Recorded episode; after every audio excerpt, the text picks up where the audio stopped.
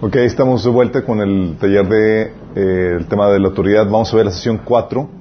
Continuamos con las cualidades de, eh, de la autoridad. Ok, vamos a poner este tiempo en manos de Dios. Sí, que el Señor nos hable y nos guíe. Amado Padre, te doy gracias, Señor. Te damos gracias porque nos das la vida, Señor, los recursos para podernos reunir para, para lo más importante, Señor, que es sentarnos a tus pies, Señor, para aprender y escuchar de ti tu palabra, Padre. Señor, te ruego que hables a través de mí, Señor, con claridad, con contundencia, con el poder de tu Espíritu Santo, Señor, y que quites cualquier velo de nuestro entendimiento. Cualquier cosa que pueda estar estorbando que tu palabra se siembre y produzca el fruto que tú has deseado que produzca en nuestra vida, Señor. Bendice a los que nos están sintonizando, Señor, y te conviene a aquellos que vienen en camino. En nombre de Jesús. Ok. ¿Se pusieron en corriente? Ok, vimos en la sesión pasada, haciendo un pequeño eh, repaso acerca de esto, vimos el propósito y la definición de, de, la autoridad. ¿sí? Habíamos comentado cómo la autoridad que Dios le dio al hombre se la dio para administrar, dominar los recursos de la tierra. ¿sí? Dios le dio dominio sobre la tierra, habíamos visto que era sobre los recursos. En el listado de cosas que Dios le dio autoridad al hombre, le dio autoridad sobre todos los, animalitos, los recursos de la tierra, pero menos sobre su propio eh, sobre su prójimo. Porque la autoridad no fue diseñada para dominar al ser humano, sino para otra cosa más. Ahorita vamos a ver qué onda. Entonces fue diseñada para dominar los recursos de la tierra y para desarrollarlos, lo que se le llama el mandamiento cultural, el, el cultivar la tierra, ¿sí? desarrollar los potenciales de la tierra. ¿Y para qué? Es el dominio de la tierra, habíamos comentado, para el servicio y el, y el beneficio del ser humano. Jesús nos, lo que me, fascina de, de, del Nuevo Testamento es que te trae a, a luz el diseño original de la autoridad que la Biblia establece. Y vimos varios pasajes, a los que se acuerdan, todos los pasajes donde dice la Biblia que la autoridad está diseñada para servir. Si toda posición de autoridad tiene como propósito el realizar un servicio o un producto para el beneficio del ser humano. Como, esto como medio de expresar amor al prójimo y a Dios, habíamos comentado. ¿Sí? Entonces de ahí sacamos su definición, a los que se acuerdan. La definición es el, la autoridad es el poder, ¿sí? Y el permiso, o sea, habíamos comentado que el permiso es sinónimo de libertad, de derecho, de mandato, de bendición, o sea, el poder y, la, y el permiso para dominar la tierra y sus recursos, para manifestar nuestro amor desarrollando productos y o servicios que beneficien al prójimo y exalten a Dios. Esa es la definición de autoridad dada al hombre que la Biblia te enseña. Tú lees toda la temática y dices, la conclusión que podemos llegar, de acuerdo a la definición que tiene Jesús, es que la autoridad es el, el poder y el permiso para dominar la tierra, para manifestar nuestro amor, desarrollando productos y servicios que beneficien al prójimo y exalten a Dios. Sí.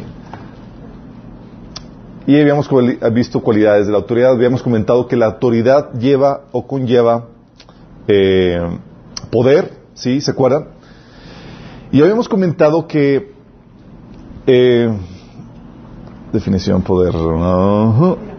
Habíamos comentado que la que este poder se manifiesta como gracia. En la Biblia, cuando la Biblia dice que, que nos da su gracia, está hablando del poder que Dios, que Dios te da para eh, como acto de su amor para ayudarte en las cosas o en las tareas que tienes que realizar. ¿Sí? Entonces, vimos que, había, eh, que, que se manifestaba como poder, como gracia. Y habíamos comentado incluso cómo Jesús, como conlleva la autoridad, poder, para poder llevar a cabo aquello para lo cual se te le da autoridad, Jesús sanaba muchas veces dando órdenes. ¿Se acuerdan? ¿No habíamos visto eso? Que le decía, decía el Señor, levanta tu lecho y anda. Y el tipo no, no, podía andar, no podía andar, no podía hacer eso, pero al darle la orden, le estaba dando el poder para llevar a cabo eso. ¿Sí?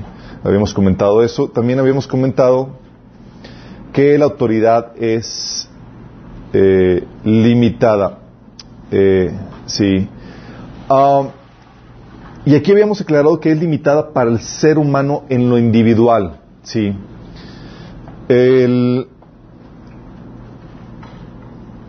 Solamente hay una persona o hay un solo ser que tiene autoridad ilimitada. ¿Se acuerdan? ¿Quién es? Dios. Que tiene todo el poder, toda la autoridad. ¿Sale?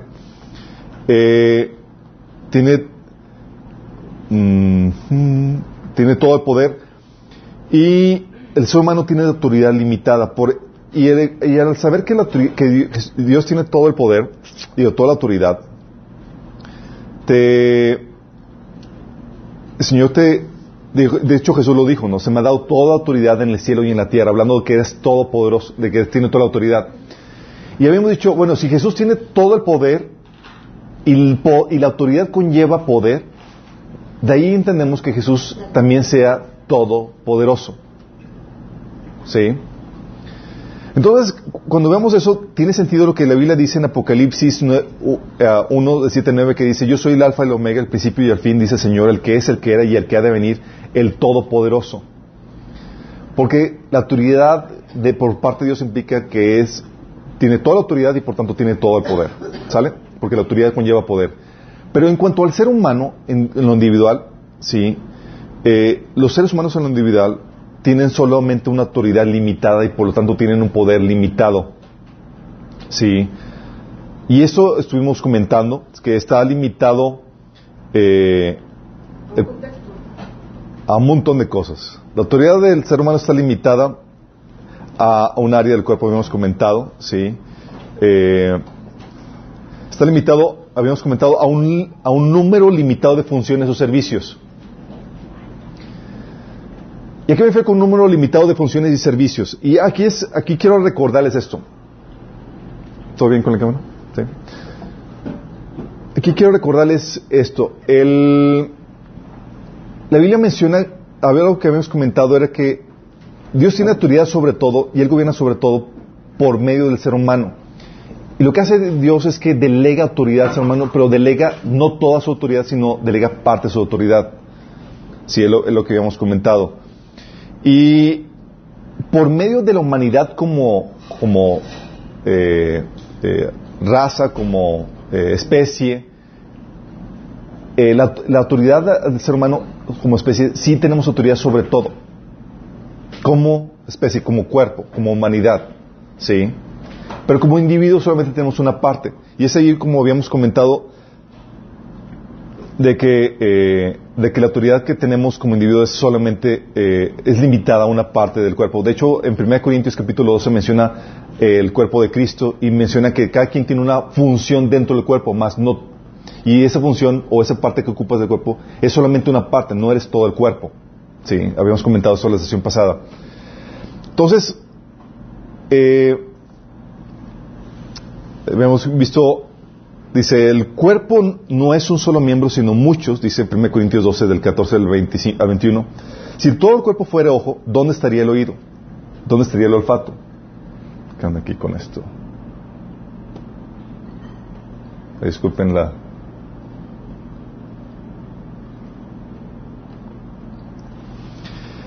Y la Biblia mencionaba en 1 Corintios 12, del 4 al 6, dice, hay diversidad de dones, ministerios, operaciones, Dice que a cada uno le es dado la manifestación del Espíritu para un provecho.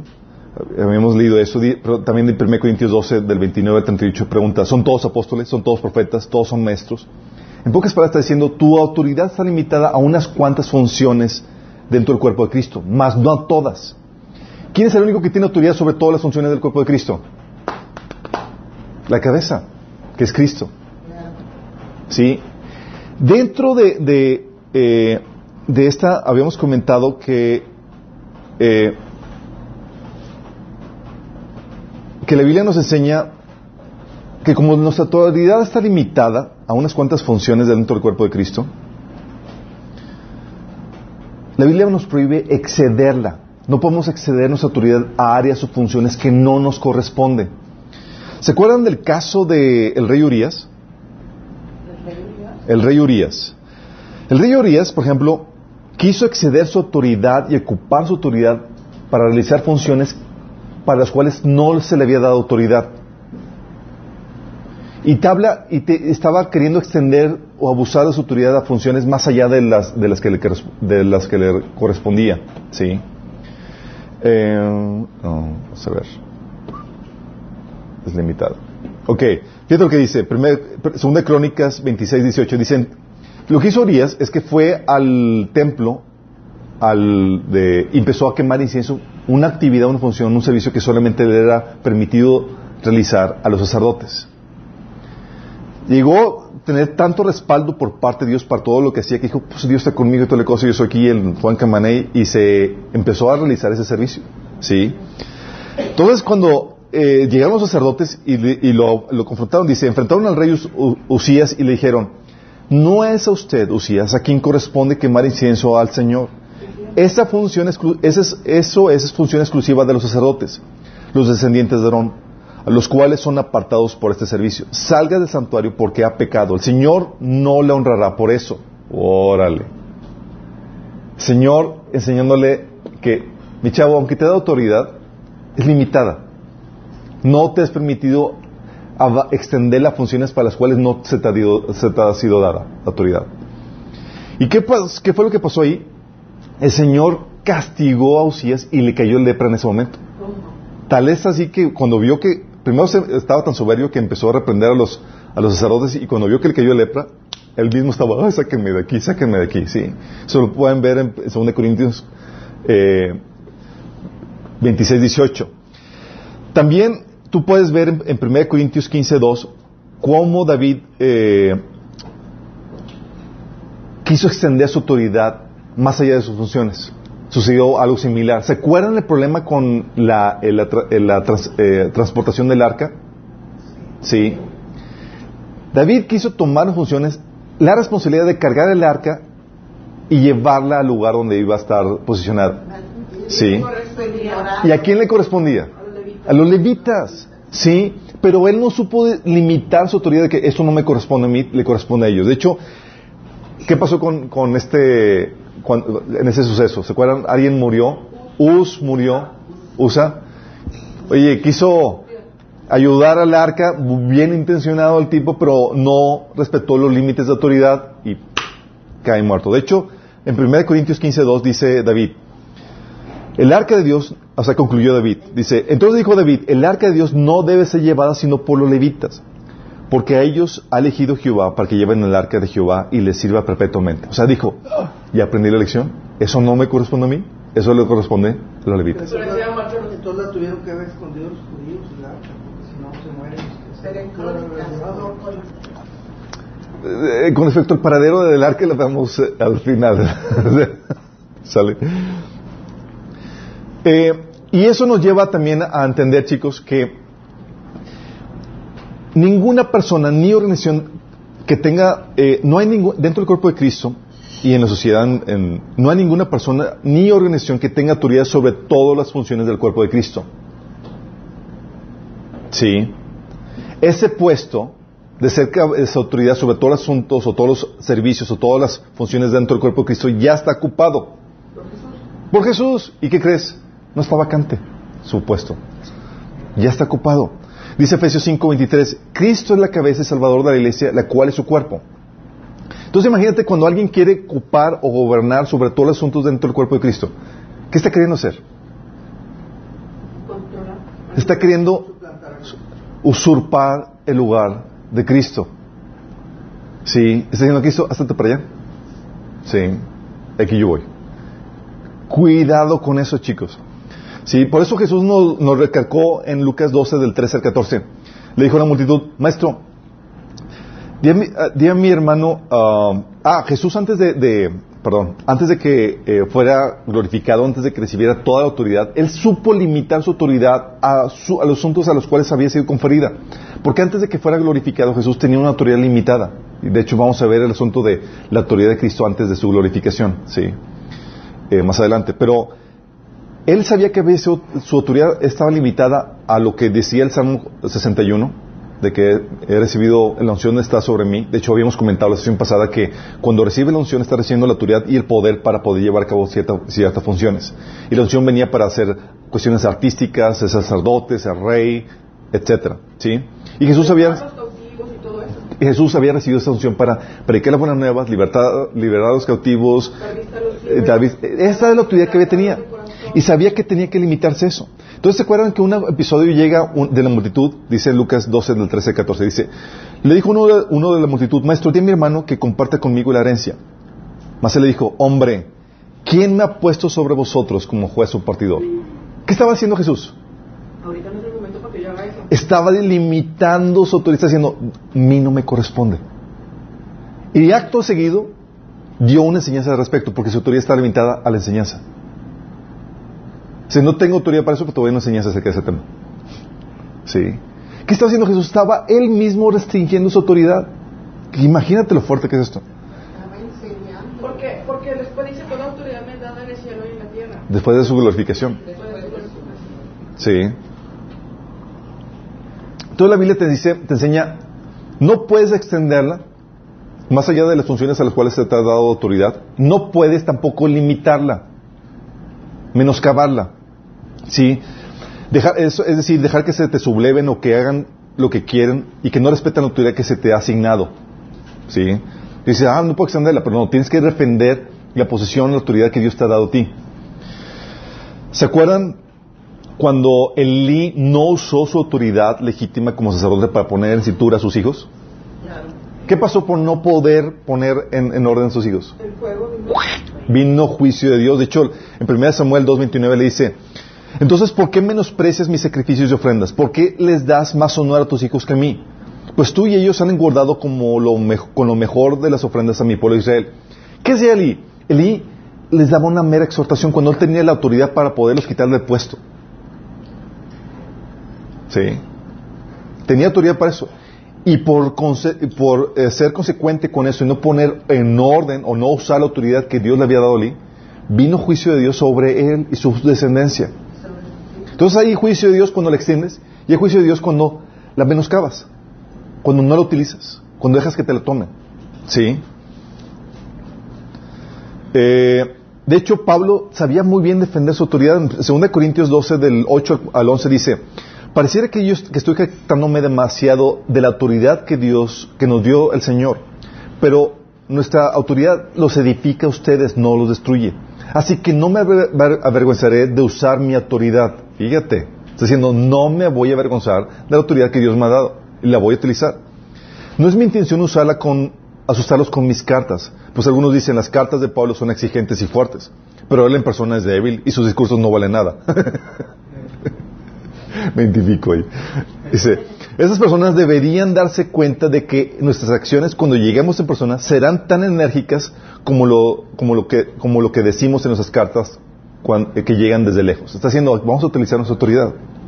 De hecho, lo reitera el siguiente capítulo, en 2 Corintios 13, del 1 al 3, dice, esta es la tercera vez que los visito. Todo asunto se resolverá mediante el testimonio de dos o tres testigos. Cuando estuve con ustedes por segunda vez, les advertí y ahora que estoy ausente se lo repito. Cuando vuelva a verlos, no seré indulgente con los que antes pecaron ni con ningún otro, ya que están exigiendo una prueba de que Cristo habla por medio de mí. Se viene así como que el tono de voy a ejercer autoridad. De hecho, lo menciona más adelante en el versículo del 6 al 7. Dice, al ponerse a prueba, espero que reconozcan que nosotros no hemos reprobado el examen de la autoridad apostólica. Pedimos a Dios en oración que ustedes no hagan lo malo a rechazar nuestra corrección. Espero que no sea necesario demostrar nuestra autoridad cuando lleguemos. Si se dan cuenta el tono, es como que va a llegar, o sea que no, no me provoque, porque voy a utilizar mi autoridad para poner en orden eso. Sí. Está hablando de Pablo cómo estaba, no estaba dejando que se menoscabara su autoridad, que se le subieran encima. Y está utilizando su autoridad para edificar y para poner en orden, cosas que debe hacer. ¿Sí? Entonces la correcta uso de autoridad en cuestiones está limitado a ciertas funciones, no puedes sobrepasar las funciones y no puedes menoscabar tus funciones. Sí, tienes que entender, tienes que conocer que las funciones eh, tuyas son limitadas y también las de los demás. Y, y cuando y tienes que reconocer también la autoridad que Dios le da a otras personas por lo mismo. Sí. Por ejemplo, Pablo lo que ah, me fascina que era bien sencillo en ese sentido. Él reconocía su autoridad, pero reconocía la autoridad que, era, que Dios le había dado a otras personas. Por ejemplo, en 1 Corintios 3, del 6 al 8 decía, yo planté la, la semilla en sus corazones, Apolo la regó. O sea, eh, yo, yo ejercí mi autoridad en una función y Apolo la ejerció en otra. Dice, pero fue Dios quien la hizo crecer. No importa quién planta o quién riega, lo importante es Dios quien hace crecer la semilla. El que planta y el que riega trabajan en conjunto con el mismo propósito. Y a cada uno será recompensado por su propio arduo trabajo. En, en 1 Corintios 7, 10 dice, Pero los que están unidos en matrimonio, mando, fíjate lo que dice, no yo, sino Señor, que la mujer no se separe del marido. Aquí está limitando su autoridad, y diciendo, este es Dios hablando, no soy yo. Y luego en el versículo 12 de ese mismo capítulo dice, a los demás y a los demás, yo digo, no al Señor, si un hermano tiene una mujer que sea creyente y ella consiste en vivir, que no la abandonen. Fíjate, si te das cuenta de lo que está haciendo Pablo, está diciendo, en esto es Dios el que está haciendo. Lo que está diciendo esto. En esto soy yo, es mera opinión, como un consejo. ¿Sí? Está limitando su autoridad, está haciendo, no está haciendo pasar su autoridad como si fuera la de Dios, está, haciendo, está estableciendo claramente cuál es su autoridad y, dónde es Dios el que está dando la ordenanza. Que eso es muy común. sí. Querer, ser grande porque yo soy, soy, Pablo. Pero Pablo, si te cuenta cómo lo limita, esto lo digo yo, chicos, sí, a forma de consejo, no es mandamiento de Dios. Y aclaraba que no era, que no era la autoridad de Dios, que no era lo, una ordenanza de Dios. Entonces está limitado a, las funciones o a un, número limitado de funciones y servicios. Y dentro del cuerpo de Cristo, dentro del reino de Dios, ninguna persona, ninguna institución tiene autoridad sobre todos los asuntos de la iglesia, todos los asuntos del cuerpo de Cristo, todos los asuntos del reino. Solo claro porque hay personas y hay ministerios que creen que el reino de Dios está limitado a su ministerio, que no hay nada más allá, o que pueden ejercer autoridad sobre todos los asuntos de la vida de los miembros de su, de su iglesia. Sí, cuando ya están queriendo abarcar todo eso. Y no están puestos como la cabeza del cuerpo de Cristo. Su función está limitada. Sí, están limitado número a las funciones o servicios que se le ha asignado realizar. Está limitada a un grupo de personas. Porque aún los servicios que tú realizas no está diseñado para que todo mundo sea beneficiado de eso. Hay un grupo específico de personas a las cuales te tocó servir. Sí. O sea, Dios nos, y eso, eso tiene mucho que ver con, con un mandamiento que el Señor nos da, que es, el Señor nos ordena, por ejemplo, amar a todos como a nosotros mismos. Todo el mundo sabe eso. ¿Sí? Pero, ¿cuál es la diferencia si supone que debes amar a, todo, a tu prójimo como a ti mismo? ¿Por qué tomas, amas a tu familia o tomas cuidado de tu familia y no de la, gente que está en la calle, por ejemplo? Por la sencilla razón de que el Señor no nos va a ser responsables por todos. Dios te ha asignado autoridad para ofrecer servicios específicos a un grupo de personas o de gente específica. ¿Me explico? La gente sobre la que tienes responsabilidad tiene prioridad o tiene más derechos que el resto como Jesús nos ha enseñado. Sí, el Señor te va a pedir cuentas por las personas quien te, quien te ha puesto como responsable. Sí. ¿Vamos entendiendo? Por ejemplo, debido al pacto que había hecho Dios con Abraham y con David, Dios tenía un compromiso con el pueblo de Israel antes que cualquier otro gentil. ¿Sí? Por eso Jesús, por eso Dios envió primero a Jesús y a los apóstoles. ¿A quién mandó primero? A las ovejas perdidas de Israel. Dice en Mateo 10, de 5 a 6. Jesús envió a los, doce apóstoles con las siguientes instrucciones. No vayan a los gentiles ni a los samaritanos, sino solo al pueblo de Israel, las ovejas perdidas de Dios. ¿Por qué hizo eso?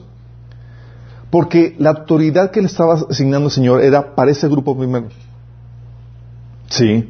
De hecho, tú puedes ver esta, tan fuerte era la asignatura de Jesús al pueblo de Israel, que el pasaje de Marcos 7, del 25 al 30, lo, hace ver muy claramente cuando se los leo, dice, enseguida una mujer que había oído de él se acercó y cayó a sus pies.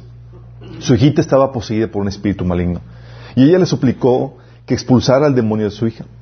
Como la mujer era una gentil nacida en la región de Fenicia, que está en Siria, Jesús le dijo, primero debo alimentar a los hijos, a mi propia familia, los judíos. Fíjate cómo estaba poniendo en claro cuál era la función de su autoridad sobre quién soy responsable, sobre quién Dios me puso como, eh, sobre quién me dio Dios autoridad, a quién tengo que servir. No todos, tienes que identificar qué grupo, sobre qué grupo Dios te dio autoridad. Y cuando hablo que sobre qué grupo te dio Dios autoridad, estoy hablando de propósito de autoridad, sobre qué grupo Dios te dio, te dijo que sirvieras, a quién es tú, quiénes son tus clientes. Dice, primero debo alimentar a los hijos, a mi propia familia, los judíos. No está bien tomar la comida de los hijos y arrojársela a los perros. Fíjate lo fuerte que es esto. Sí, pero muchos cristianos se pierden en que debo amar a todo el mundo. No, no, no. Sí, debes amar a todo el mundo. Pero Dios te dio, te hizo responsable de un grupo de personas a quien tú debes de servir. ¿Quiénes son? Si no identificas eso, tú vas a abusar de la autoridad, de los recursos que Dios te ha dado. Porque te va a pedir cuenta sobre un grupo y sobre ese grupo. ¿Sí? Y luego aquí responde, dice, es verdad, Señor, respondió ella. Pero hasta los perros que están debajo de la mesa se les permite comer las sobras del plato de los hijos. Buena respuesta, le dijo Jesús. Ahora vete a tu casa, porque el demonio ha salido de tu hija. Con ello, cuando ella llegó a su casa, encontró a su hija tranquila, recostada en cama, y el demonio se había ido. Fíjate que era el Espíritu Dios hablando a través de esta mujer para enseñar, enseñarnos un principio de Dios en ese sentido de que, hey, enfócate, ¿cuál es, como dice en inglés, tu core business? ¿Quién es tu, tu mercado meta? ¿Sí? No puedes perder el enfoque. Podrás ejercer ayudas, ¿sí? A otros grupos, pero sin perder el enfoque. Jesús hizo la ayuda sin perder el enfoque en la familia de Dios, en los judíos que estaba aquí realizando. ¿Sí?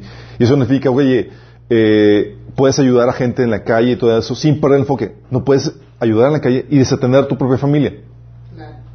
Sí, Dios te va a pedir cuentas por tu familia, por ponerte un ejemplo. Y puedes aplicar el ejemplo en cualquier otra, en cualquier otra situación. ¿Vamos? Del evangelismo, ¿cuál ejemplo? Ah, sí, una vez.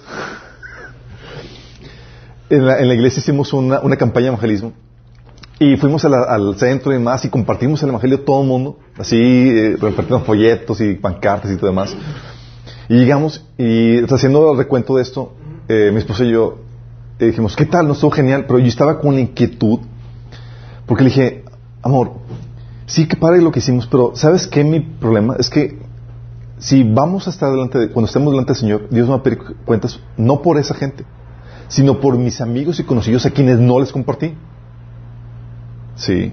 Entonces tuvimos que cambiar la estrategia y enfocarnos en nuestras amistades y conocidos, a quienes no les habíamos compartido el Evangelio.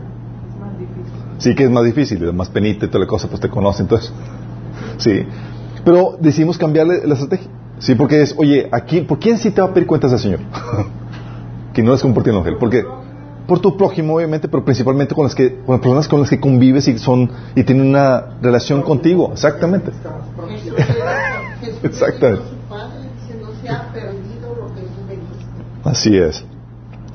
Todas ven esa situación. ¿Y cuando cambió, por ejemplo, en el caso de Jesús, el mercado meta? Después, la Biblia enseña en Isaías 49, 6 y Hechos 1, 8, que después de, que Israel rechaza al Mesías, la autoridad de su ministerio se extiende a toda lengua, tribu y nación. O sea, después del rechazo de Israel, pero no antes. Sí. Y fue una instrucción de Dios de que ahora sí, Israel rechazó esto, vámonos con todos.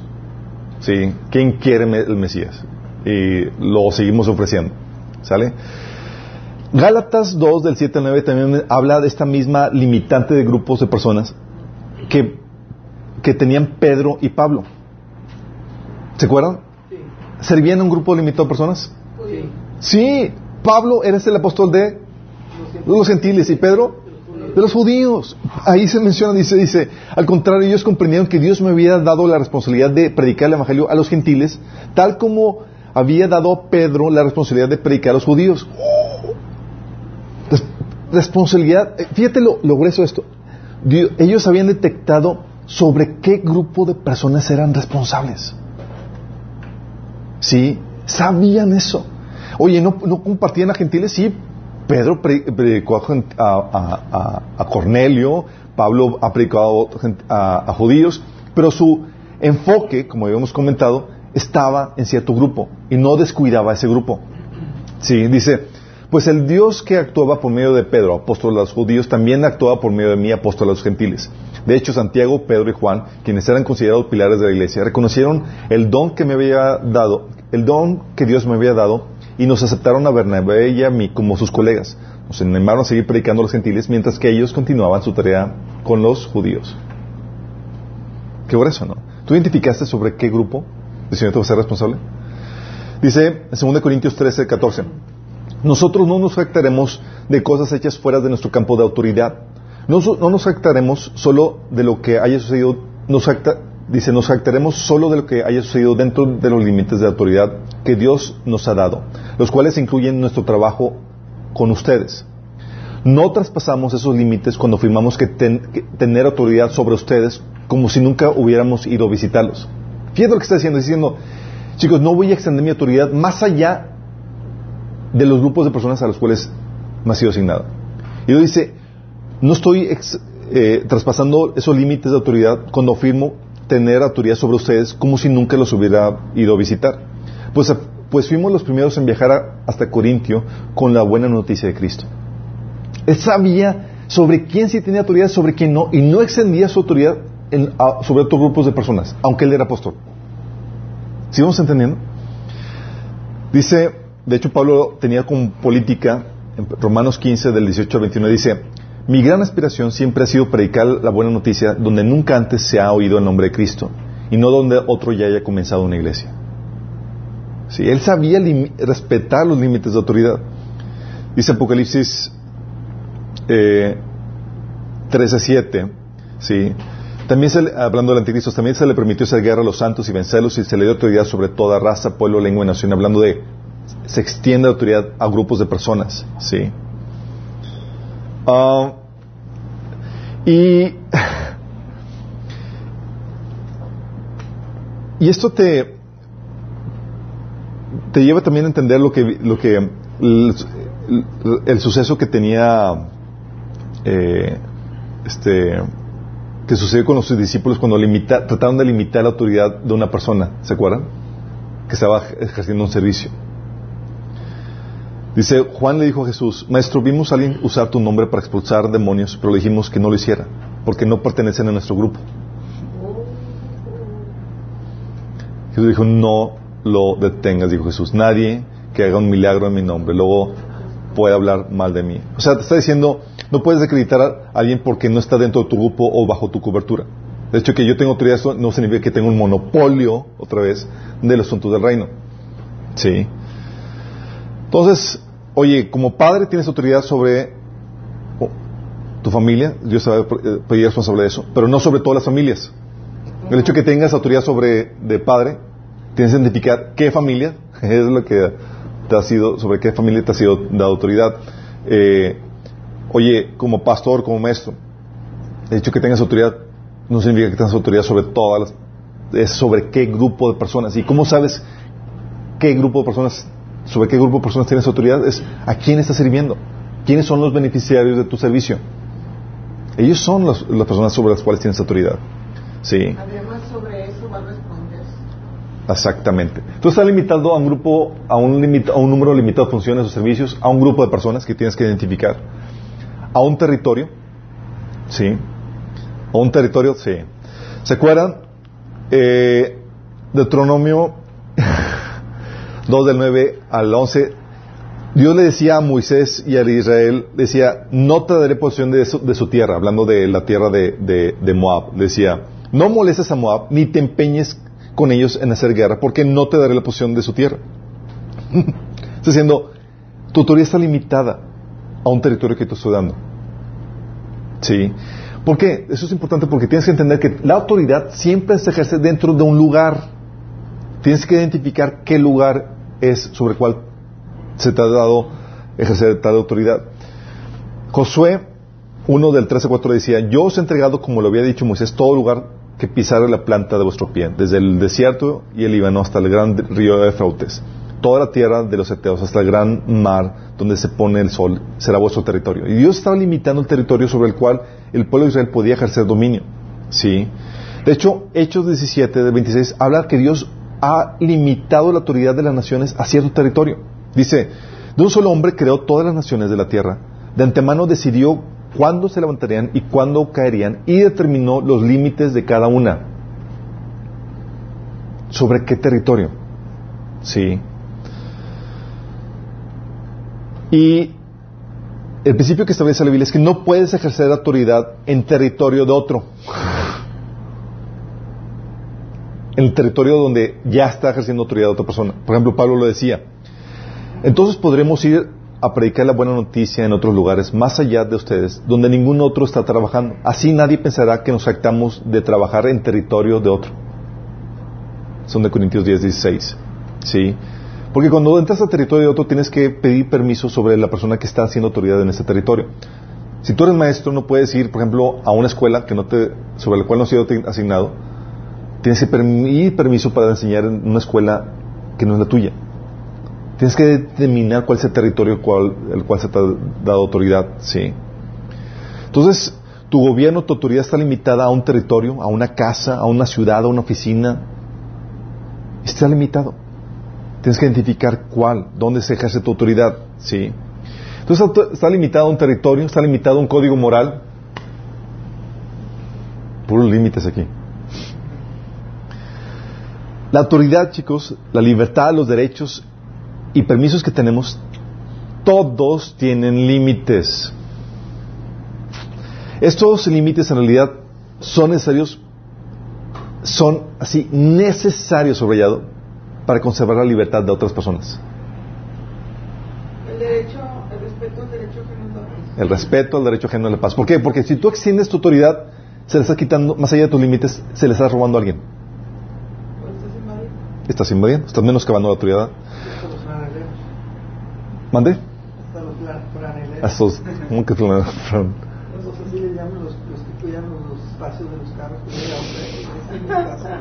los, viene, viene. Sí. Entonces los límites en realidad son necesarios para conservar la libertad de todos. Del contrario, se estaría menoscabando la libertad y los derechos de alguien más. Sí. Entonces, tiene que establecerse, se establece, por eso establece el código moral. La Biblia te establece que tu autoridad no puede ejercerse en desobediencia a Dios. Sí. Siempre tiene que ser en- de acuerdo al código moral que Dios ha establecido. ¿Se acuerdan en Hechos 5:29 cuando decían los apóstoles, nosotros tenemos que obedecer a Dios antes que cualquier autoridad humana? Entonces, si la autoridad te ordena algo que, que va en contra del código moral que Dios ha establecido, ¿lo debes de obedecer? No. Si alguien te, te, eh, trata de ejercer autoridad fuera de su, su territorio, ¿lo debes de obedecer? No. ¿A un grupo de personas que, le que no le corresponde? Oye, es una, perso- es una persona de autoridad en- con un grupo de personas, pero nada que ver contigo. O fuera de las funciones que ejerce. Lo mismo es con el código moral, chicos. Eso lo ves también con los, con los amigos de Daniel, Sadrach, Mesach y Abednego, ¿se acuerdan? Daniel 3 del 17 al 18, donde hicieron, o sea, se enfrentaron a, a Nabucodonosor. Porque sabían los límites de autoridad que tenía el rey en ese entonces de todo el mundo conocido. ¿Sí? Pocas palabras, en pocas palabras le estaban diciendo, tú faraón, digo, tú Nabucodonosor tienes autoridad sobre todo. Pero aquí, en esta cuestión, en este asunto, no tienes autoridad y no nos vamos a someter. Fíjate lo que dice. Daniel 3 del 17 al 18 dice, si se nos arroja al horno de llamas, el Dios al, que servimos puede librarnos del horno y de las manos de su majestad. Pero aún si, nos- si nuestro Dios no lo hace así, sepa ustedes que no honraremos a sus dioses ni adoraremos estatua. Y eso que era ley en ese entonces. ¿Por qué? Porque hay leyes inmorales que se contraponen al orden de Dios. Y tú tienes no solamente la libertad, el deber de desobedecerlas. Sí. ¿Saben qué otro caso de desobediencia civil tenemos en la Biblia? ¿Qué otro caso se les ocurre? Este, los, pues, Dan- Dani- Da- Daniel. Daniel, ya lo vimos. es- Daniel cuando estaba orando, sí, que no se había prohibido la, la orar. También saben cuál? El de las eh, las asistentes de parto, ¿cómo se llaman las? eh, Ah, sí, las parteras. las parteras, sí. Éxodo 1 de 16 al 21 habla de, eso. Dice, cuando asistas a las hebreas, dijo el faraón, en sus partos, y si y veis el sexo, si es hijo, matadlo. Si es hija, entonces viva. Pero las parteras temieron a Dios y no hicieron como les mandó al rey de Egipto, sino que perseveraron la vida de los niños. Y el rey de Egipto hizo llamar a las parteras y les dijo, ¿por qué habéis hecho eso y habéis perseverado, perseverado perseverado, preservado la vida de los niños. ¿Estaba, ¿Estaban desobedeciendo? Al rey, a Dios no. Al rey, a Dios no. Sí. Esto es algo muy importante, chicos. Porque en muchas iglesias se enseña la obediencia y la autoridad por encima de Dios. La, la obediencia y la autoridad pastoral al líder espiritual por encima de Dios. Sí, por encima de Dios. Y eso es penadísimo. No están reconociendo que está limitado un código moral.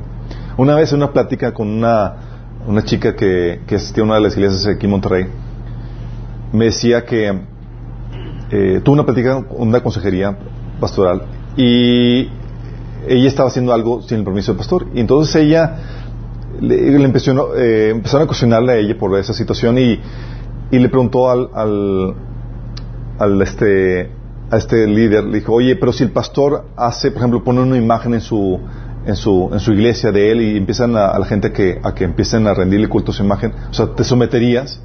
Dice, claro, porque la Biblia enseña a someternos a las autoridades. Oraría por él, pero me sometería.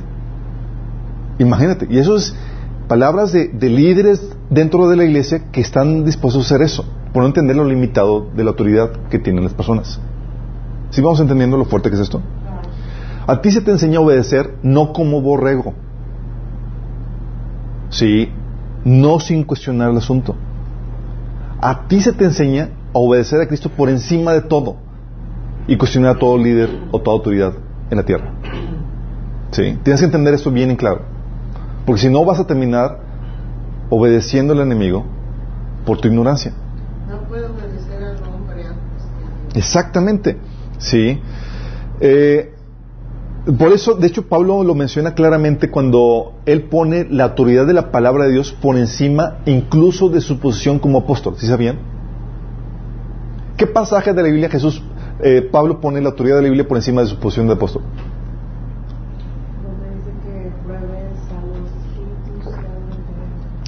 Gálatas 1 del 8 9 dice, pero si aún si alguno de nosotros, ¿quiénes son nosotros?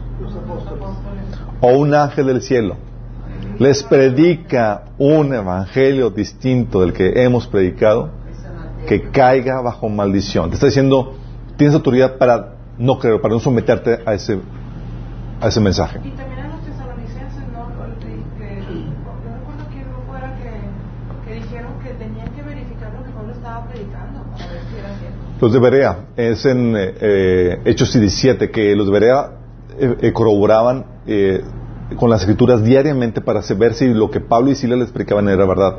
Sí, es parte de lo que tenemos que hacer.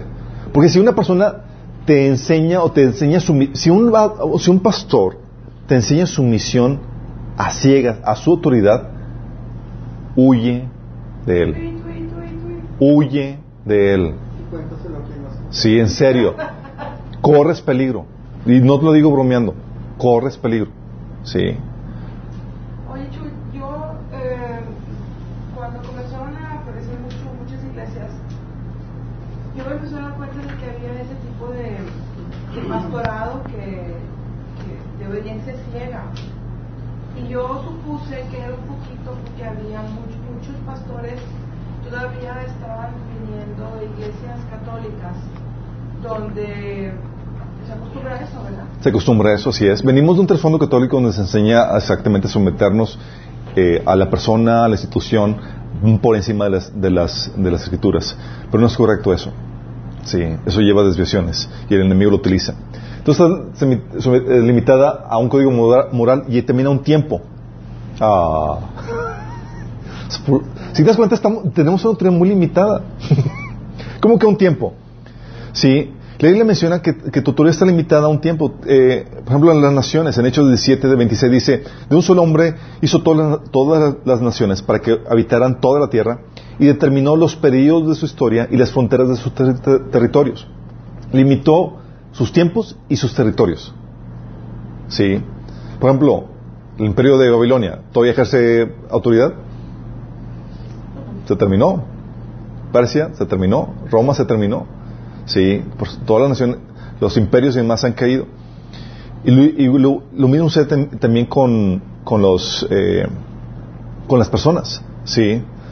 Um, o por ejemplo, La autoridad limitada de Jesús estaba limitada también la autoridad que tenía como para predicar a, a, las buenas nuevas, a los afligidos y demás, está limitada a un tiempo y no tenía autoridad todavía sobre todas las naciones. ¿Sí? Aunque nació para ser rey, todavía no tenía autoridad sobre todas las naciones. Por eso, el enemigo le pudo ofrecer el, el reino de todas las naciones si se postraba y le adoraba a Satanás, porque no tenía autoridad todavía sobre ellas. Mateo 4 del 8 9 habla acerca de eso. Tú ves que Jesús toma autoridad sobre todos los reinos de la tierra, hasta Apocalipsis 11:15, cuando dice, los reinos del mundo han venido a ser de nuestro Señor y de su Cristo. ¿Sí? ¿Por qué, chicos? Porque debes entender que la autoridad está confinada a un tiempo. Hay un tiempo donde se te da para ejercerla. Y tienes que distinguir cuándo es tu tiempo o, o cuándo va a comenzar ese tiempo. Sí. ¿Y cuándo se Pero en la resurrección en Mateo 28, al final dice toda autoridad es dada en el evangelio. Ahorita ya, ejerce, ya tiene toda autoridad en el cielo y en la tierra, pero aún no toma la autoridad de rey en la tierra, aún no toma, no se siente en el trono de su padre, de su, de, de David, sí. La Biblia menciona que apenas va a ejercer esa autoridad en un evento futuro, que es lo que le llamamos la venida del reino de, de Dios, sí. Uh, también lo mismo sucede para nosotros, chicos. Por ejemplo, por no entender que, nuestro tiempo para ser reyes y gobernar la tierra no es ahorita, sino va a ser cuando Jesús venga. Por no entender ese tiempo, mucha gente empieza, quiere conquistar el mundo ahorita y establecer el cristianismo sobre todos y acá la, onda triunfalista donde vamos a, volver a todo el mundo cristiano, cuando no es así.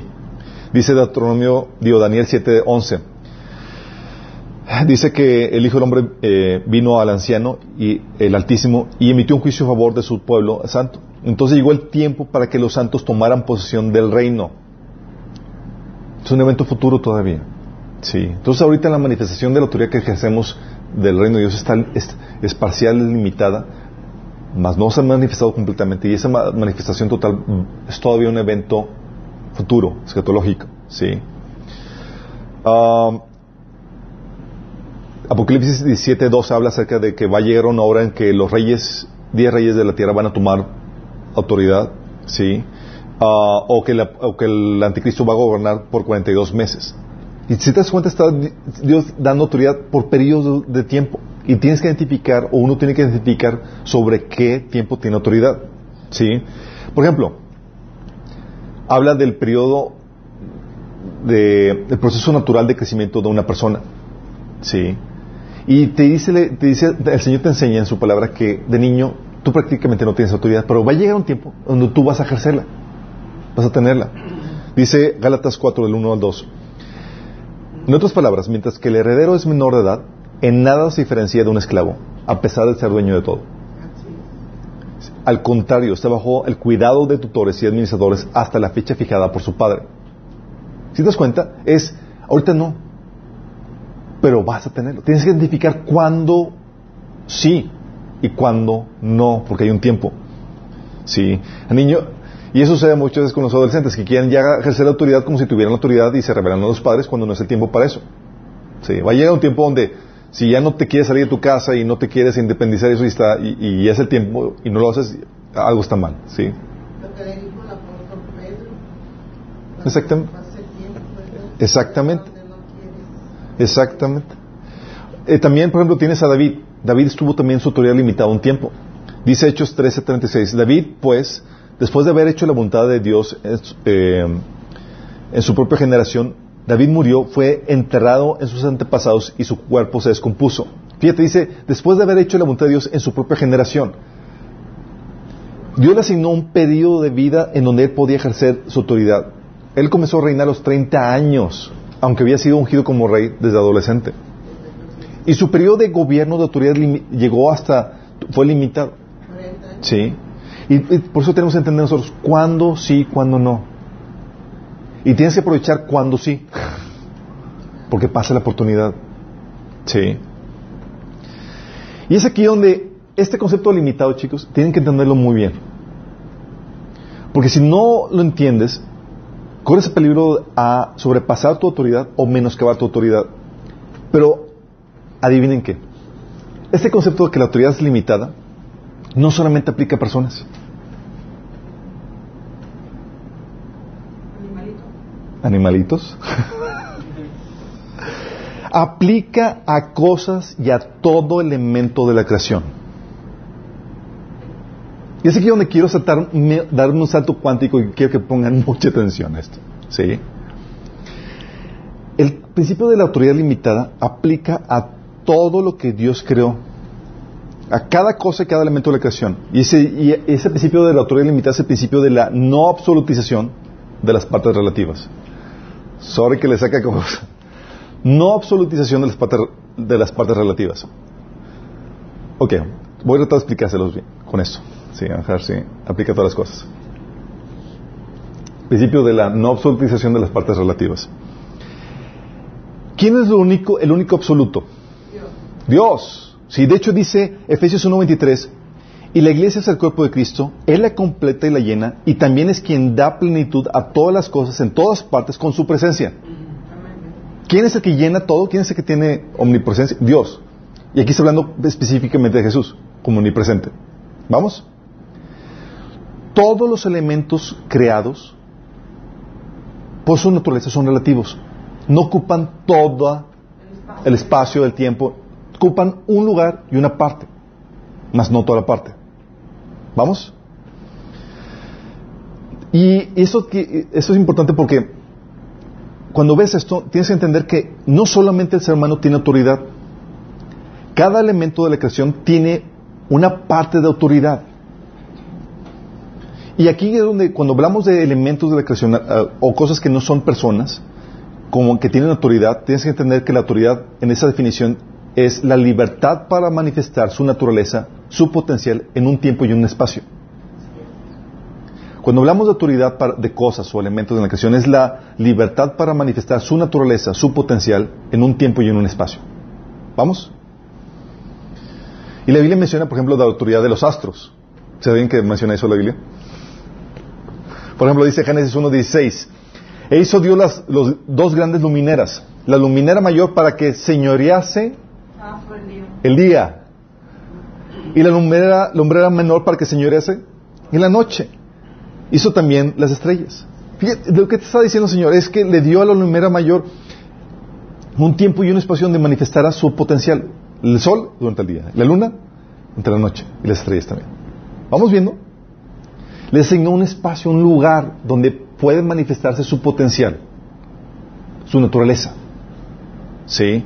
También dio autoridad a los animales. Cuando dijo, los bendijo con las siguientes palabras, sean fructíferos, multiplíquense, que los peces, eh, que los peces llenen los, mar- los mares y las aves multipliquen sobre la tierra. Está dándoles un lugar o donde se pueden multiplicar, donde pueden ejercer o manifestar su potencial. En el mar, en la tierra. ¿Vamos? De hecho, por eso cuando, eh, por concepción natural, cuando se hay una especie en, peligro de extinción o, o ya está extinta, sabemos que algo está mal en eso. Porque lo que se pasó es que se le quitó la autoridad a una especie. Ya no está, ya no está viviendo. Exactamente. Se menoscabó su autoridad. ¿Vamos? Y también incluso Dios le da derecho a los animales. ¿Está bien? dice, en Génesis 1.30, eh, 1.30 dice, Dios le dijo, doy la hierba verde como alimento a las fieras de la tierra, a todas las aves del cielo y a todos los seres vivientes que se arrastran por la tierra. Cuando Dios está diciendo que le dio derecho, eh, le dio como alimento la hierba, está diciendo que los animales tienen derecho a reclamar esa hierba como suya, para, para, para vivir. Sí, les dio autoridad sobre eso. Vamos, qué fuerte, ¿no? Entonces, no solamente los seres humanos, tenemos autoridad, las cosas, los animales, e incluso aspectos como emociones. ¿Está bien? Cada aspecto, cada elemento de la creación tiene el derecho a manifestarse en un tiempo y un espacio. Por ejemplo, Job, que decía en Job 6.5, ¿acaso no tengo derecho a quejarme? ¿Qué está diciendo eso? Está diciendo, no tengo autoridad acaso para manifestar esta queja por la situación que me está sucediendo? Hay un tiempo y un espacio donde la queja es correcta. Y se puede manifestar abiertamente. De hecho, cuando vemos la sanidad emocional, vimos que hay un tiempo para que te puedas quejar y expresar libremente con Dios en ese sentido. ¿Sí? O el enojo. Fíjate lo que dice Romanos 9:22. De la misma manera, aunque Dios tiene el derecho de mostrar su enojo y su poder, Él es muy paciente con aquellos que son objetos de su enojo, los que están destinados para destrucción. Fíjate lo que dice, tiene el derecho de mostrar su enojo. ¿Qué te está diciendo eso? Que Él tiene autoridad, es que es legítimo que el enojo se manifieste en esa situación sobre estas personas.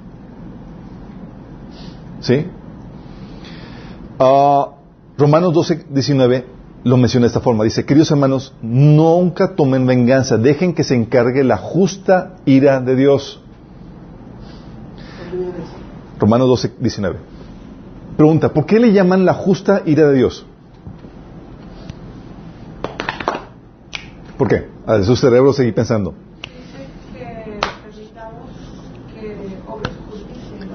Pero ¿por qué una justa ira? ¿Por qué no injusta? O sea, la ira es permitida.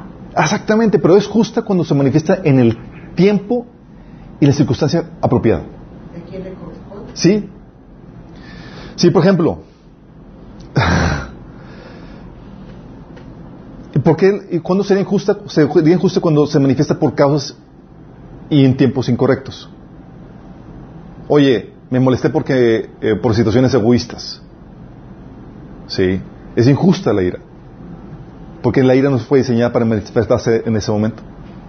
¿Qué, estás, ¿Qué, te está diciendo? Está diciendo que está ocupando esa ira un tiempo y un espacio que no corresponde y que le corresponde a otra cosa. La Biblia menciona aquí que la, la, ira de Dios es justa porque se manifiesta en el tiempo y en el espacio correcto. Por ejemplo, ahorita, ¿por qué no se ha manifestado la ira de Dios? No es el tiempo. No es el tiempo. Es el tiempo de La gracia. la gracia. Vamos viendo. ¿Qué está haciendo Dios? Le está dando la autoridad al concepto o al aspecto de la gracia ahorita. Exactamente, es- le está dando el tiempo para que se manifieste la gracia. Es el ahorita donde la gracia está ejerciendo autoridad, por poner una forma. ¿Sí? ¿Me explico? Y va a llegar un punto donde ya terminó la autoridad de la gracia, de ejercer su autoridad, su tiempo y su espacio, en un territorio, y le toca a la justicia, la ira de Dios. Exactamente. Pero vamos entendiendo esto. Porque ese principio de, las- de la autoridad limitada, todos los elementos que existen son relativos. No forman todo el sistema y no entienden eh, y se entienden en base al resto del sistema, a todo lo que Dios creó. Sí, son relativos. Por eso vemos que Dios pone límites a los diferentes aspectos de su creación. Sí, por ejemplo, en Génesis 1 del 13 al 4 dice, dijo Dios que existe la luz y la luz llegó a existir. Y Dios consideró que la luz era buena y separó. ¿Por qué la separó? Porque la luz va a ocupar una parte, pero no toda la parte. Va a haber también tinieblas. Es parte de la creación. ¿Vamos? O Job 38 del 19 al 20 dice, pero ¿dónde va el camino de- a la habitación de la luz? ¿Dónde está el lugar de las tinieblas? Para que las lleves a sus límites y entiendas las sendas de sus, de sus casas. Límites de los aspectos de la creación, sí hay límites. ¿Sí? O en Job 38 del 8 al 11 dice, ¿quién encerró el mar tras sus compuertas cuando estaba, cuando este brotó del vientre de la tierra? O cuando la arropé en las nubes y la moví en sus densas tinieblas. O cuando establecí sus límites y en sus compuertas coloqué cerrojos. O cuando dije, solo hasta aquí puede llegar, de aquí no pasas, no pasan tus orgullosas olas. Dios poniendo límites en, su creación. ¿Por qué? Porque Él ordena su creación. Dice, aquí te toca tu área de autoridad, en esta área tú gobiernas. Hasta aquí. Y sigue la tierra, la el mar, la tierra, y pone los límites. Y lo- por eso, los- como son relativos los elementos de la creación, no ocupan todo y se entienden en el contexto de del resto de los elementos de la creación de Dios, no son también autosuficientes. Por ejemplo, dice en 1 Corintios 12, 21, el ojo no puede decirle a la mano, no te necesito, ni puede la cabeza decirle a los pies, no lo necesito. Tú para entender la velocidad tienes que entender lo estático. para entender la rapidez tienes que entender lo, lento. Y se entienden las cosas en relación con otros elementos de la creación. ¿Sí? Eso pasa con los elementos de la creación. Y para manifestar su autoridad, cada elemento de la, de la creación tiene un lugar, un espacio, más no todo el espacio. Es lo que te dice Eclesiastés 3.1. Todo tiene su todo tiene su tiempo y todo lo que se quiera debajo del cielo tiene su hora. Te está diciendo, Señor, hay un espacio. Si saben que el, tiempo y el espacio es la misma cosa, ¿verdad? Bueno, si no saben, ya saben. Es una cuestión de física. Este Newton ha hablado acerca de eso. Entonces te está diciendo que todo debajo de la tierra tiene un espacio y un tiempo donde manifestarse. Y hay un tiempo para todo. ¿sí? 1 Corintios 12, del 14 al 17 dice, ahora bien, el cuerpo consta de un solo el, cuerpo no consta de un solo miembro, sino de muchos. Si todo el cuerpo fuera ojo, ¿qué sería del oído? Si todo el cuerpo fuera oído, ¿qué sería del olfato? Aquí te estaba hablando Pablo de que no se puede absolutizar un elemento de la creación para que le quite el espacio a otro elemento, otro componente del cuerpo de Cristo, de otro componente de la creación. ¿sí? Por ejemplo, el principio de misericordia no lo puede ocupar el de justicia, ni viceversa. Sí, por ejemplo, ahorita estamos en la dispensación del tiempo de la gracia, donde se manifiesta y donde gobierna es la gracia. Va a llegar el punto de la justicia. Ahorita se nos ordena sufrir la ofensa. Y se manifiesta esa, ese aspecto. Pero si sabes que cuando venga el reino y nos toque gobernar, no, no nos va a tocar sufrir la ofensa ya más. O sea, dice el que vamos a gobernar, vamos a, gobernar con vara y hacer pedazos de las naciones. Quiero que entiendas bien eso. Porque hay un tiempo para la manifestación de cada elemento de la creación de Dios. El orden de Dios consiste en encontrar el tiempo correcto de ese elemento y ponerlo en el lugar que le corresponde y no límites que le correspondan. ¿Sí? Por ejemplo, lo material ocupa solamente un aspecto de creación, más no todo. El soñar es solamente una actividad elemental a ciertas horas del día y en ciertos lugares. No, no todo el día. ¿sí? No todo, por ejemplo, es eclesiástico, no todo tampoco es político, no todo es familiar. Y hay gente que, por ejemplo, me ha tocado iglesias donde dicen que sacan principios de la familia y los tratan de aplicar todo, incluso en la iglesia. Y recuerdo una, una, una hermana me decía, es que Chuy, o sea, así como en la familia te, te sometes a, eh, los hijos se someten a su papá, así debe ser en la iglesia. Debe estar sometido en todo. Yo, que ese es un principio que va en la familia en la, y por un aspecto, por su función particular, no lo puedes sacar de ahí y aplicar indiscriminadamente en, todo. ¿Sí me explico? Hay, es una naturaleza de familia, otro, otro refleja una naturaleza diferente que es el de la, de la iglesia y demás. Y ese que uno llega la, pregunta, chicos, ¿se le puede quitar autoridad a los elementos que Dios creó? Sí se le puede quitar.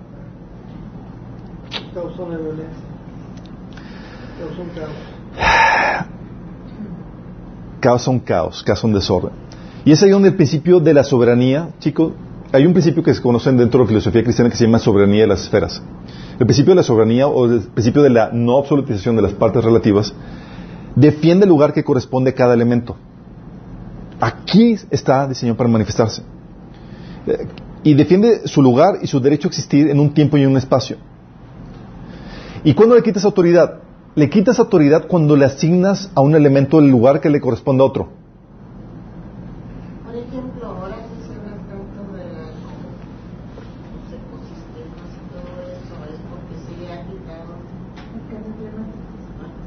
Pero va, más allá de eso, hermanita. Fíjense lo que dice en el Eclesiastés 3 del 1 al 8. Fíjense, pues, pongan atención. Dice, hay una temporada para todo y un tiempo para cada actividad debajo del cielo.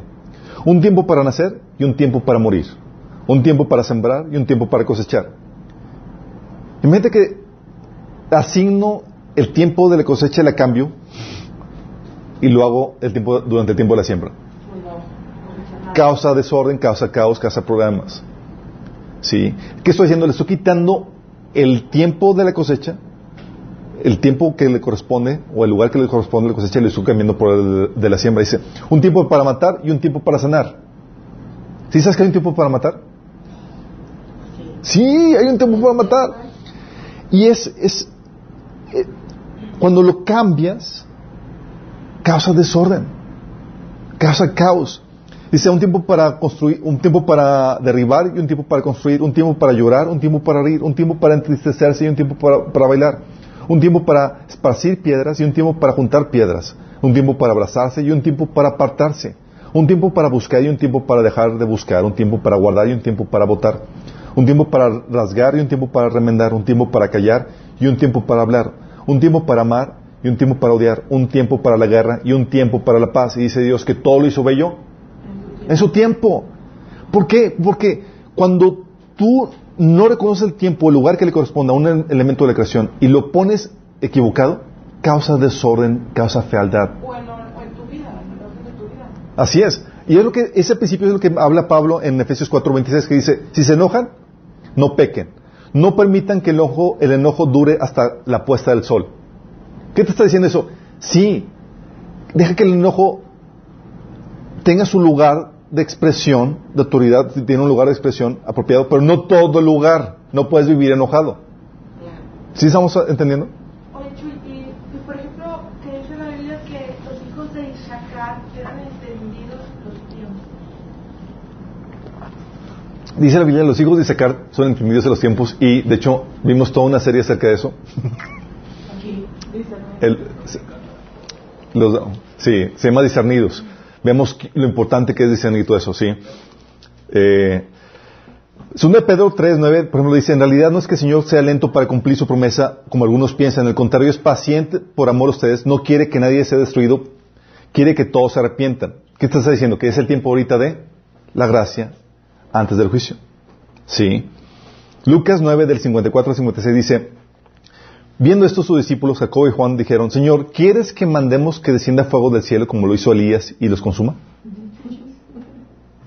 Y muchos dirían amén. Sé que lo tienen pensando, Señor, ¿por qué no ahorita? ¿Por qué no ahorita? ¿Por qué no es el tiempo, chicos? Dice, entonces volviéndose, él le respondió diciendo, vosotros no sabéis de qué espíritu sois, porque el espíritu, del el Hijo del Hombre no vino para perder las almas de los hombres, sino para salvarlas. ¿Por qué? Porque es el tiempo. Y dices, oye, ¿está mal que caiga fuego del cielo? No necesariamente. Es cuestión de, ¿cuándo es el tiempo? Ahorita no. Ahorita no. Elías vino, eh, Eliseo, eh, Eliseo lo- eh, Elías y Eliseo hicieron que cayera fuego del cielo. Sí. Y es aquí donde tienes que entender que lo bueno y lo malo tiene que ver con el tiempo de las cosas. Por ejemplo, si saben que Jesús vino como eh, manso y humilde montado en- un pollino. ¿Y saben cómo viene en la segunda venida en, en Apocalipsis capítulo 19? Caballo blanco y dice que Él es el que hace con justicia la guerra. A mí lo que me gusta Sí. no solamente caballo blanco, sino todos los ejércitos vienen en caballos blancos. Así es.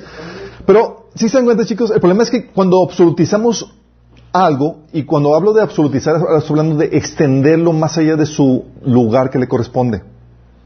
Por ejemplo, cuando te enojas y vives enojado, estás sacando, estás absolutizando el enojo en tu vida y llevándolo a extrapolaciones que no le corresponden.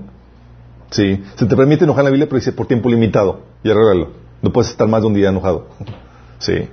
Y lo que decías de discernidos, de que hay que discernir todo eso, y lo que decíamos también de que causa caos cuando se, se, se, se cambia la creación de Dios y se hace, es lo que estamos viviendo exactamente ahorita. De hecho, Por ejemplo, el caos que se hace con, con lo de los géneros, con lo del género, de que ahora que el, el hombre puede ser mujer y, y- y todo ese rollo que, que están haciendo y las caricaturas que ahora son muy burdas y muy feas y, y con mensajes y las películas, todo, la- el arte inclusive, la música de rock, heavy metal, o sea, todo como que se está distorsionando a hacer un caos, a ser feo. Bueno, vamos a llegar a ese punto, pero si se dan cuenta, entonces lo que dices, lo que estamos viendo es que cuando absolutizamos algo, desplazamos o quitamos o menoscabamos la existencia de otro elemento en la creación de Dios que le corresponde. Por ejemplo, ahorita, ahorita corresponde el elemento de la gracia.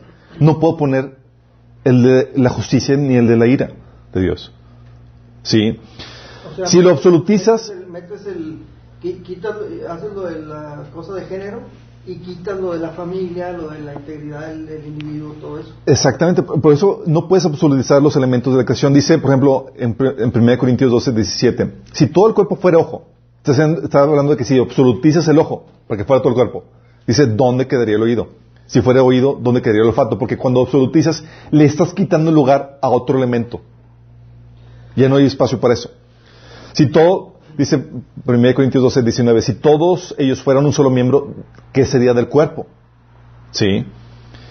Por eso dice Pablo, son todos apóstoles, son todos profetas, son todos maestros, hacen todos milagros, tienen dones especiales, hablan todas las lenguas, interpretan todos. Y hay gente que dice, es que yo tengo todos los dones. No, hombre, no tienen nada. Si es en serio, salen con, yo tengo todos los ministerios. No.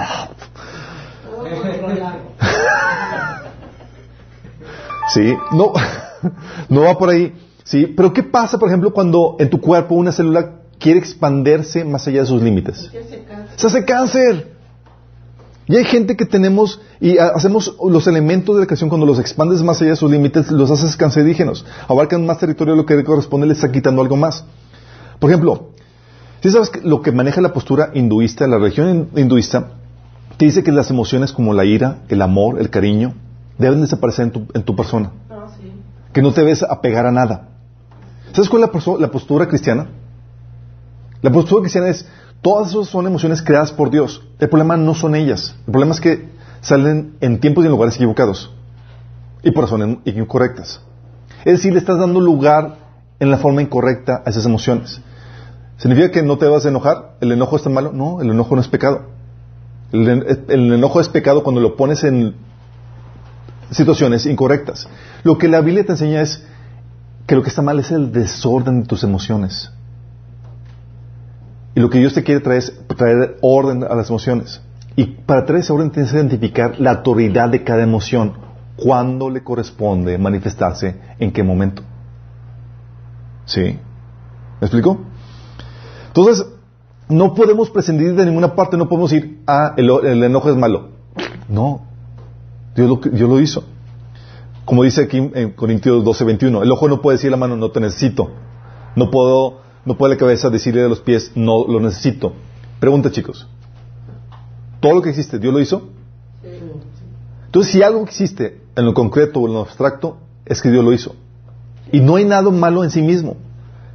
Entonces todo tiene un lugar donde manifestarse. Es de nosotros que depende eh, encontrar cuál es el lugar. Pero ni aún las partes insignificantes son malas o son imprescindibles. Dice Corintios, 1 Corintios 12, 22, que aún las partes más débiles son indispensables. Aún los detallitos son indispensables. ¿Qué pasa? Tú te encuentras que en, la, en, la, en, varias religiones y demás absolutizan elementos de la creación. Hay gente que absolutiza lo material y negamos lo espiritual y lo emocional, como los científicos, que dicen solamente existe lo material. Y tus problemas son puros problemas químicos y demás. ¿Qué están haciendo? Están absolutizando lo material. Hay gente que utiliza la, naturaleza relativa de las cosas, que dicen todo es relativo. Y no es cierto. Hay su parte que es relativa y hay su parte que es absoluta. Sí. Oye, que hay, los hindús, por ejemplo, absolutizan el sueño, ¿sí sabes? Dicen que todo esto es maya, es un, es un concepto de que todo es un sueño, es una irrealidad. ¿Sí? O hay gente que absolutiza también el sentimiento y negamos la existencia o la importancia del razonamiento de la lógica. Hay gente que absolutiza la autoridad y negamos o eliminamos a otras autoridades porque absolutizan una, a una autoridad en particular. También llegamos a absolutizar propósitos. Cualquier cosa o cualquier elemento de la creación se puede absolutizar, chicos. Por ejemplo, hay gente que cree que todas las demás áreas hayan su razón de ser y su propósito en la iglesia como institución. Absolutizan la institución de la iglesia para decir que esa es la razón de ser de todas las áreas de, todos los elementos de la creación. Y no tiene nada que ver. Y dice, no, es que todo eso porque eh, tú trabajas con único propósito para compartir el Evangelio y creas hijos para crear misioneros y, y es todo tiene que ver con eso. Y lo mismo también cuando se absolutiza el Estado. Hitler con el fascismo y demás creía que las familias están diseñadas para crear gente para el Estado y todos los elementos y todos los componentes de la sociedad eran para un elemento para el Estado porque se está absolutizando eso. Exactamente. Y eso lo vemos, chicos, para cualquier cosa. Por ejemplo, nos ha tocado decir, escuchar comentarios como que es que la competencia es mala. ¿Les ha tocado? Dicen, ¿es mala? No. No. O sea, realmente la competencia mal es cuándo sí y cuándo no. Es en- el propósito es, es encontrarle cuál es su lugar que le corresponde, cuál es el área de autoridad que se le ha sido asignado a ese aspecto de la creación. O que dicen, bailar es malo. ¿Qué? Bailar es malo. ¿Todo baile es malo? No. O quitarle la vida a otra persona es mala. Suena fuerte. ¿Siempre? No. Obviamente es, hay un tiempo y un espacio para cada aspecto y elemento. Oye, pero eso, eso, es, eso es un muy polémico lo que acabas de decir, ¿no? ¿Tú lo ves en la Biblia? La Biblia dice no matarás. O sea, sí es polémico. No. El mandamiento y la palabra en hebreo dice no asesinarás. La Biblia no condena el matar porque la Biblia pone la pena, pena capital. Y de hecho Jesús menciona que va a ser uno, va- cuando Él venga vamos a para una matanza como nunca se ha visto en la historia de la humanidad. Entonces la Biblia no condena eso, es cuándo sí, cuándo no. Sí, discernir los tiempos, como dice que este es tiempo para matar, tiempo para sanar. Tiempo para de guerra, tiempo de paz. Hay que, hay que encontrar eso. Y no puede decir, es que siempre es mal. Es porque no puede ser. eh, si algo existe, acuérdense, Dios lo creó y es encontrarle el lugar que le corresponde, lugar donde puede manifestar su autoridad, su potencial, su naturaleza. Entonces, el principio de la soberanía de las esferas es el de la no absolutización de las partes relativas. Cada parte tiene un lugar, un tiempo, un espacio donde existir y mostrar su naturaleza intrínseca de forma soberana y en total libertad, chicos. Esto es sumamente necesario para manifestar el orden de Dios. Pon atención a esto. Pues Él ha creado todo lo que existe y le ha dado un tiempo y un espacio en el cual existir. Así, no está mal el enojo, por ejemplo. Está mal enojarte en tiempos y situaciones incorrectas. Amar es pecado si se hace en tiempos incorrectos y, en cosas in- y por cosas indebidas. Perdón, es que Cantares dice que dice no hagáis despertar el amor. Hay un tiempo para el amor, exactamente. Antes de tiempo, dice. No hagas despertar el amor antes de tiempo. Hay un tiempo para eso. ¿Sí? ¿Por qué? Porque cada aspecto de la creación tiene un, un, un área, un espacio donde manifestarse con toda, con toda libertad. ¿Sí? Por ejemplo, los frutos del Espíritu, como ya hemos comentado, son el, el, eh, son el orden de Dios en tus emociones y en tus reacciones. ¿Sí? Esto se ve en todo sistema bien armado, chicos. Todas las partes fueron creadas con un propósito que contribuye al propósito general de un sistema y por el cual fueron creadas. Negarle su existencia o quitarle su lugar sería per- perdernos de su contribución y por lo mismo causar mal, malfuncionamientos en un sistema y por tanto su muerte. Y es aquí donde quiero concluir con esto, para terminar. Habíamos comentado que Satanás tomó nuestra autoridad para manifestar o para establecer su reino. ¿Se acuerdan de eso? Y que la tomó por medio de cambiar nuestras creencias. ¿Saben? Sí. Ok. Bueno, su reino en sí, chicos, la esencia de su reino lo que logra es el desorden de la creación de Dios. Quiero que entiendas esto, es desorden en la creación de Dios. El pecado no es algo creado. Entiendan esto.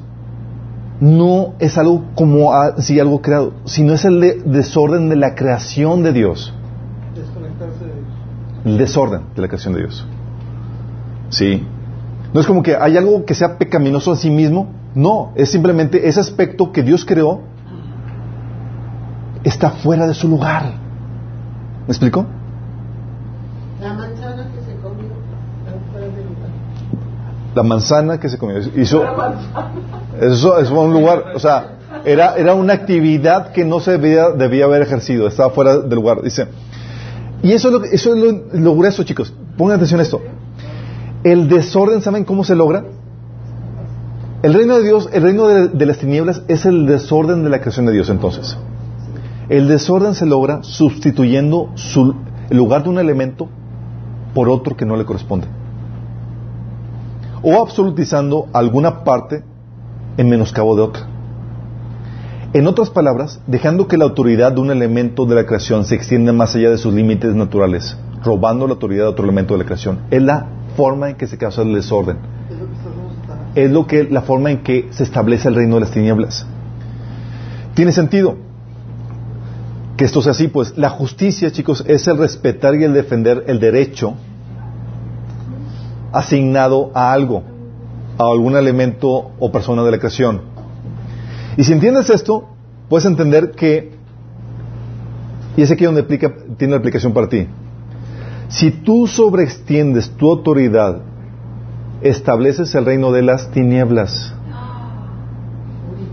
Ayuda. Claro que sí, porque cuando se da... Porque estás trayendo desorden. Y el principio del reino de las tinieblas es el desorden de la creación de Dios. Si tú ex- sobreextiendes tu autoridad, tú estableces el reino de las tinieblas, desorden en la creación de Dios. Si dejas que te la menoscaben o te la quiten o no la tomas, eres copartícipe en el reino de las tinieblas. Y ahí te va. Si no disiernes dónde y cuándo se debe manifestar la, debida autoridad de cada persona y elemento de la creación, te conviertes en un agente del reino de las tinieblas. Va. Si no disiernes dónde y cuándo se debe manifestar la debida autoridad de cada persona y elemento de la creación, te conviertes en un agente del reino de las tinieblas. Si yo le asigno mi enojo un tiempo y un espacio que no le corresponde, estoy siendo partícipe de un agente, estoy, estoy convirtiendo en un agente de las tinieblas. Si yo le asigno a una persona o cualquier cosa una autoridad que no le corresponde, no respeto los... ¿Por qué? Porque el orden de Dios consiste en darle la debida autoridad a cada elemento de la autoridad de, la creación. Saber cuándo sí y en dónde gobierna, dónde se debe ma- manifestar, cuáles son los límites. ¿Sí me explico? Por eso es tan importante todo esto, chicos. Y por eso la autoridad trasciende no solamente el aspecto de obediencia a las autoridades o es tiene que ver es la esencia del, del reino de Dios. Es asignarle a cada elemento su lugar apropiado para que manifieste su naturaleza, su potencial con toda libertad. Y es de nosotros, corresponde como seres humanos, saber o discernir dicho orden. Tú hasta aquí llegas, tú gobiernas en esta área. Poner los límites y cernir esos límites que Dios estableció. Porque si no los discernimos, si no los discernes, tú traes el desorden. Y el desorden es la esencia del reino de las tinieblas. ¿Sí me explico? Y tú puedes tener la fachada de cristiano, pastor y toda la cosa, pero tú estás sobreextendiendo tu autoridad, o no sabes limitarla, o no sabes dar la autoridad que Dios le ha asignado a cada cosa, respetarla, estás contribuyendo al reino de las tinieblas. Y eso contribuye, eso tiene que ver con tus actividades, tus emociones, tus pensamientos. Hay un tiempo para pensar de cierta forma y de forma correcta. Hay un tiempo para manifestar el amor, el enojo, el, la amabilidad, etcétera. ¿Sí me explico? En eso consiste el orden de Dios, chicos. Por eso es tan importante esto. ¿El desorden es el qué? Es la esencia del reino de las tinieblas. Porque como habíamos comentado, lo que hace, el, Satanás no crea nada, chicos. Acuérdense de esto. Lo único que hace Satanás es tomar los elementos que Dios creó y desordenarlos. Alterarlo. Alterar el orden. Y le preguntas, ¿cuál es el orden? Y es aquí donde entra la importancia del tema de las autoridades. Tienes que saber sobre qué, en qué, en qué tiempo y espacio Dios le asignó cada cosa. Saber su ubicación. Tenemos una conciencia. ¿Sí? Un discernimiento. Un discernimiento. Sí. Eh, es- esa temática, saber cuál es su lugar y todo eso para cada cosa, lo vimos en el taller de eh, teoría del orden creacional. Digo, del eh, el orden creacional. Es- eh, ahí vimos cómo discernir el tiempo y el espacio para cada aspecto de la creación. ¿sí? No vamos a entrarnos en, en ese aspecto. Pero es importante que entiendan que lo que tiene que ver con todo este orden de Dios tiene que ver con el tema de la autoridad. Y el tema de, de la, del, reino de las tinieblas es quitar la autoridad a alguien, extenderla sobre lugares que no correspondan y demás. De hecho, aquí puse un ejemplo. Aquí ven un orden. Sí, todo está ordenado y demás. ¿Por qué pasa si yo cambio aquí y pongo un círculo? Lo que, lo que pasa es que le quito espacio a los cuadrados alrededor. Sí, o si tratara de forzarlo, se desordenaría todo eso. Es lo que pasa con la autoridad. Cuando pones un elemento que no, en el lugar que no le corresponde, le robas espacio y desordena, desordenas la, creación de Dios. Sí. Por eso todo el reino de Dios consiste en cuál es su orden, dónde va cada pieza de rompecabezas, dónde va el amor, dónde va el enojo, dónde va eh, cada aspecto de la creación, la actividad física, la actividad sexual, eh, etcétera. Sí. Por ejemplo, sabes que el, el sexo no es malo, ¿verdad? ¿O sí? No. Es malo cuando lo sacas de su lugar que le corresponde y lo pones en el tiempo y en el espacio incorrecto. ¿Fuera del matrimonio? Es pecado. Lo estás sacando fuera de su lugar. Ahí no tiene autoridad para manifestarse. Pero si se la das, contribuyes al desorden. Y así con cada aspecto, con cada actividad del, del ser humano. ¿Vamos? Vamos a terminar con una oración. Padre Celestial, damos gracias, Señor, porque nos enseñas la esencia de tu reino, Señor. ¿Cuál es tu orden? La importancia de tu autoridad, Señor, para entender dicho orden, Señor. Haznos sabios, te rogamos, Señor, para que podamos discernir la autoridad que has dado a cada elemento de tu creación, que podamos ubicar cada elemento, cada aspecto, cada actividad de tu creación, Señor, en el lugar que le corresponde. Que no excedamos sus límites, ni los límites que nos has puesto a nosotros, Señor. Ayúdanos, Señor, a ser elementos o agentes de tu reino y no del reino de las tinieblas. Te lo pedimos, Señor, en nombre de Jesús. Nos vemos el próximo martes. Saludos a quién. Saludos a Diana, a la hermana Elvia y a, a toda la raza por allá. Se perdieron el chocolate, ¿eh? Felicidades a todos los que vinieron a 0 grados. Felicidades a los